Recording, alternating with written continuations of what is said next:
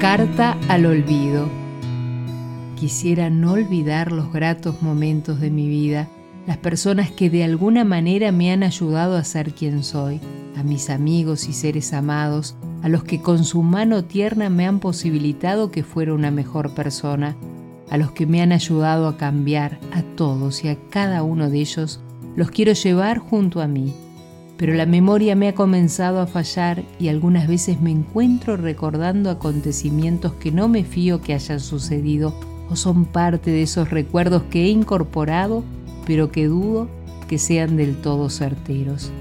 A ti, mi querido amigo olvido, tantas veces te he llamado para que me ayudaras a borrar de la memoria lo que me molestaba o dolía, Sé que me has permitido continuar adelante dejando de lado lo que me asfixiaba o carcomía. Hoy te digo, has hecho tu labor, pero ahora no quisiera olvidar nada más. Quiero recordar con alegría, con pasión, con las fuerzas renovadas, pero para eso necesito no olvidar. Requiero fortaleza para reconstruir cada grieta, cada pedacito roto. Me armaré de paciencia Dibujaré en mi cara una sonrisa y dejaré lo innecesario a un lado del camino para continuar con fe y esperanza, porque lo mejor está aquí y ahora.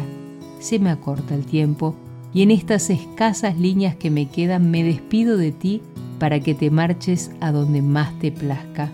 Te agradezco infinitamente haberme acompañado, pero ya no olvidaré nada más porque solo llevaré conmigo lo que me nutre y me enriquece.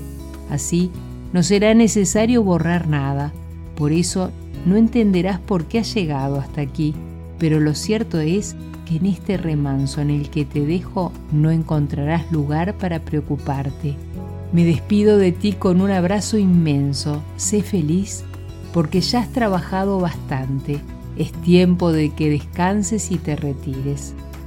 Así, la gratitud se despidió del olvido y se encaminó a agradecer lo que le restaba por andar. El olvido, luego de leer esta carta, ya no recordó más nada. Se echó a volar por las ventanas abiertas de par en par y se acostó debajo del jazmín donde quedó profundamente dormido.